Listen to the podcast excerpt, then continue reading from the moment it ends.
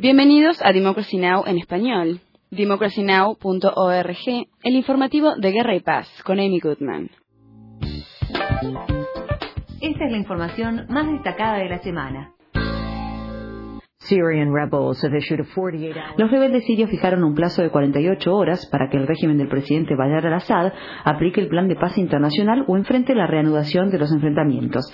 El ejército sirio libre declaró que las fuerzas de Assad tienen hasta la mañana del viernes para atenerse al acuerdo propuesto por el enviado internacional Kofi Annan. En Turquía, el secretario general de las Naciones Unidas, Ban Ki-moon, declaró que Siria está al borde de una guerra civil generalizada. Ban Ki-moon dijo. El enviado especial adjunto, el señor Kofi Annan, ha manifestado que le preocupa que Siria haya alcanzado un punto de inflexión y que la masacre de civiles de la que fuimos testigos el fin de semana pasado pueda asumir a Siria en una guerra civil catastrófica y de la cual puede que el país nunca se recupere. Exijo al gobierno de Siria que cumpla con su compromiso de aplicar el plan de paz de Annan. Mientras tanto, tanto Estados Unidos como otros 11 países expulsaron formalmente a los diplomáticos sirios de sus territorios tras la masacre del pueblo de Houla, que dejó un saldo de más de 100 víctimas. Como parte de una acción coordinada, los 12 países, entre los cuales se encuentran Alemania, Francia, Gran Bretaña, Canadá y Japón, ordenaron la salida de sus capitales a los embajadores sirios. En Washington, la portavoz del Departamento de Estado, Victoria Newland, declaró que se había solicitado al funcionario diplomático sirio de más alto rango que saliera del país. Newland dijo. Esta mañana llamamos al encargado del protocolo, Suheil Para decirle que ya no era bienvenido en los Estados Unidos y le dimos un plazo de 72 horas para partir. Tomamos esta medida en respuesta a la despreciable masacre que tuvo lugar en el pueblo de Houla. Se trata de una masacre indefendible, vil y despreciable, en la que niños y mujeres murieron por tiros a quemarropa de matones y había ayudados e instigados por los mismos iraníes que presumieron de esta acción durante el fin de semana. Un tribunal internacional sentenció al antiguo presidente de Liberia, George Taylor, a 50 años de prisión como parte de su condena por los crímenes de guerra cometidos durante la Guerra Civil de Sierra Leona. El mes pasado, Taylor fue declarado culpable de supervisar crímenes de guerra, entre los que se incluyen asesinatos, violaciones, esclavitud sexual y el reclutamiento de niños en el ejército. Taylor es el primer jefe de Estado africano declarado culpable por una corte internacional. Asimismo, se trata del primer jefe de Estado en ser condenado desde la Segunda Guerra Mundial.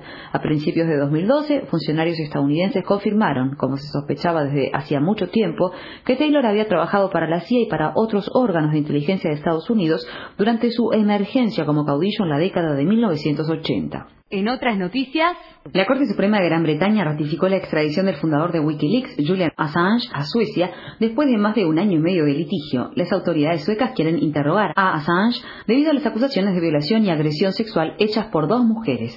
Assange ha permanecido en arresto domiciliario en Gran Bretaña desde diciembre de 2010. Sus abogados argumentaron que el fiscal público sueco no tenía la competencia legal para dictar una orden de arresto. Sin embargo, los jueces británicos fallaron a favor de Suecia por cinco votos a favor y dos en contra. Los simpatizantes del fundador de Wikileaks han manifestado sus temores de que Assange acabe en manos de las autoridades estadounidenses en caso de ser deportado. Assange tiene 14 días para salir de Gran Bretaña y regresar a Suecia.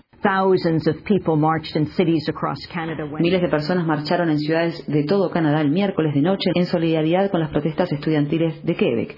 Los manifestantes golpearon ollas mientras caminaban por las calles en una señal de complicidad con las caceroleadas que estallaron en Quebec desde que el gobierno provincial impusiera una ley de emergencia que prohíbe las manifestaciones no autorizadas. Y por último, Mitt Romney Mitt Romney concluyó oficialmente la nominación presidencial del Partido Republicano tras ganar en las primarias de Texas. Los opositores de Romney ya habían admitido su triunfo, pero su victoria en Texas le da de manera oficial los más de 1.100 delegados necesarios para la nominación.